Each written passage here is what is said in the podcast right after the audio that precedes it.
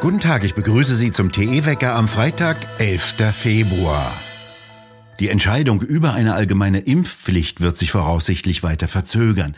Die ursprünglich für die kommende Woche geplante Bundestagsdebatte zur Impfpflicht wird sich nach Informationen von Bild womöglich bis weit in den März verschieben. Der Grund?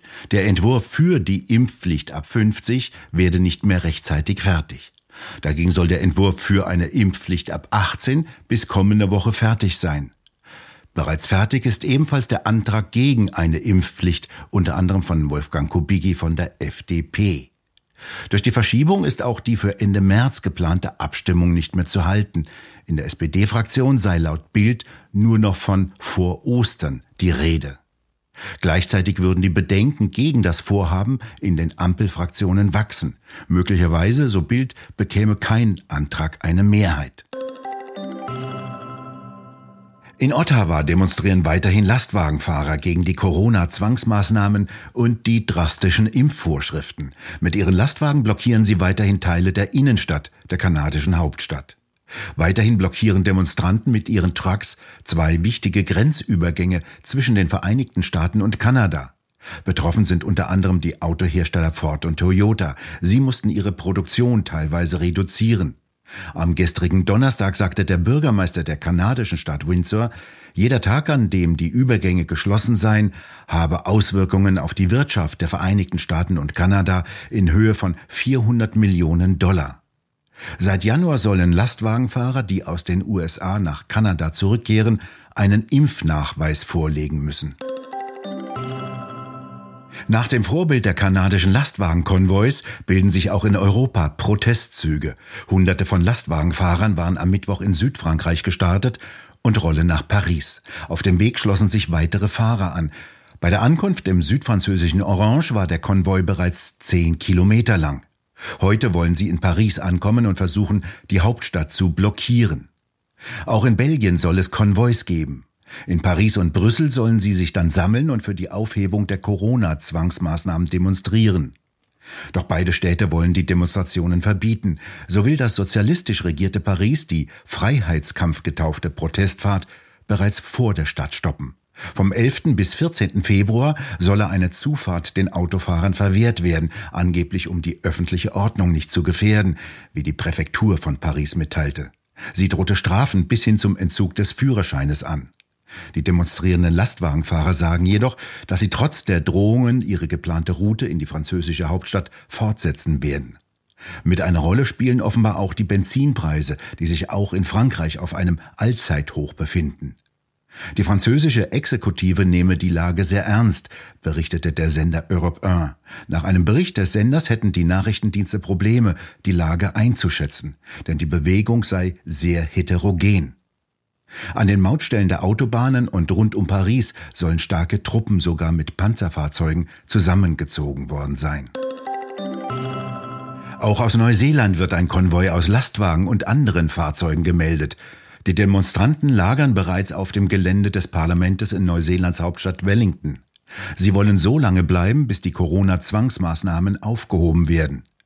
In Neuseeland besteht eine Impfpflicht für Personen im Gesundheitswesen, der Strafverfolgung, dem Bildungswesen und der Verteidigung. Für den Zutritt zu Restaurants, Sportveranstaltungen und Gottesdiensten muss ein Impfnachweis vorgelegt werden. Frankreichs Präsident Macron hat angekündigt, mindestens sechs neue Atomkraftwerke mit staatlichen Mitteln zu errichten. Acht Milliarden Euro werde der Staat in den Bau dieser neuen Druckwasserreaktoren der dritten Generation investieren. Die Atomkraft stehe im Zentrum der französischen Klimaschutzpolitik, sagte er bei einer Wahlkampfrede in Belfort. Zudem solle der Bau weiterer acht Kernkraftwerke bis 2050 geprüft werden. Dies sei die Renaissance der französischen Atomkraft, so Macron. Die vielen mit E-Scootern durch die Städte fahrenden Menschen verunglücken wesentlich häufiger, als aus den Statistiken hervorgeht. Dies ergab eine Studie, die von der Essener Unfallchirurgie gemacht wurde. Die Autoren der Universitätsklinik Essen haben Unfälle mit E-Scootern untersucht und eine hohe Verletzungsgefahr ausgemacht. Als häufigste Unfallursache wurde ein Sturz dieser elektrisch angetriebenen Roller mit relativ kleinen Rädern über zu hohe Bordsteine angegeben. Zum ersten Mal hat das Statistische Bundesamt im vergangenen Jahr offizielle Unfallzahlen für das Jahr 2020 mitgeteilt. In dem Jahr gab es bundesweit 2155 Unfälle mit E-Scootern, bei denen Menschen verletzt wurden und sogar fünf getötet wurden.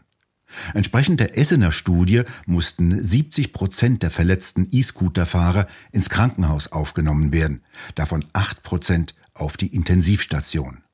Die meisten Unfälle passierten am Wochenende oder an Feiertagen. Alkohol spielte bei knapp 12 Prozent der Unfälle eine Rolle.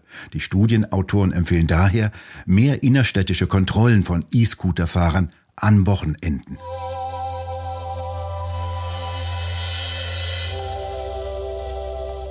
Der Nobelpreisträger für Medizin Luc Montagnier ist in Neuilly-sur-Seine bei Paris im Alter von 89 Jahren gestorben. 2008 erhielt er den Nobelpreis für seine Entdeckung des HIV-Virus, das AIDS auslöst. Er war einer der wenigen unkorrumpierbaren Wissenschaftler, der bis zuletzt öffentlich die RNA-Impfstoffe gegen Corona kritisierte.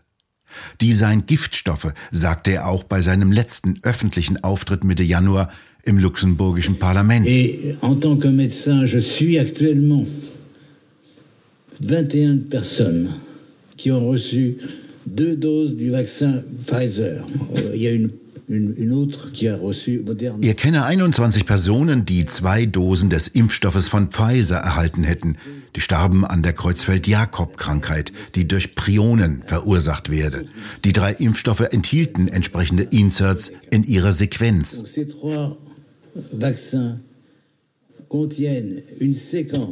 Die mRNA erlaube, dass ihre Botschaft unkontrolliert im ganzen Körper transkribiert werde. Niemand könne sagen, wohin diese Botschaften bei jedem von uns gelangen werden, so Montagnier. Es handele sich um eine massive Marketingkampagne mit dem Ziel, Produkte zu verkaufen und durchzusetzen, die töten. Zum Glück nicht die ganze Welt, aber ältere und jetzt auch jüngere Menschen, Sportler, sogar Kinder, sagte Montagnier. Früher hatte er auch einmal das Bonmot von sich gegeben, es gebe natürlich mehr Corona-Fälle, da mehr getestet werde. Wenn es mehr IQ-Tests gäbe, hätten wir auch mehr Idioten.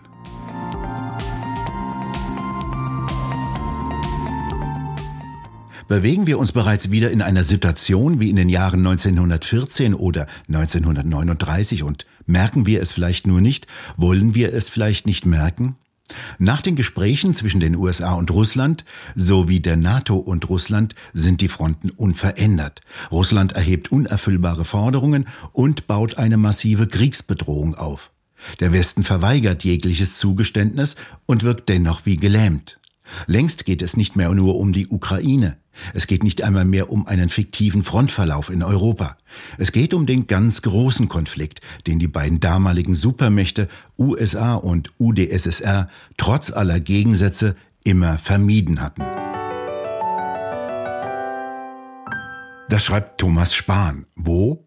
In der neuesten Druckausgabe von Tichys Einblick, die an diesem Wochenende erscheint. Dieses feingestaltete und sorgfältig gedruckte Heft finden Sie ab Montag im gut sortierten Zeitschriftenhandel oder direkt im Onlineshop bei www.tichiseinblick.shop auf der Website. Dort können Sie die Ausgabe auch als PDF-File herunterladen. Eine Kaltfront ist in der vergangenen Nacht über Deutschland nach Süden gezogen. Bis Mittag können noch Regen- oder Schneeschauer kommen. Im Laufe des Tages dann ein typisches Rückseitenwetter mit Auflockerungen, etwas Regen und leichtem Schneefall, die sich abwechseln.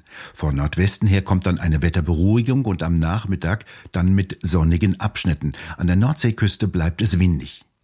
In der Nacht zum Samstag dann sinken die Temperaturen um die 0 Grad, teilweise auch darunter. Der Samstag jedenfalls wird wieder sehr sonnig, aber kalt. Das Wochenende wird noch einmal sehr freundlich, bevor dann in der kommenden Woche das Wetter wieder wechselhafter wird. Wir bedanken uns fürs Zuhören und schön wäre es, wenn Sie uns weiterempfehlen würden. Wir hören uns am kommenden Montag wieder, wenn Sie mögen.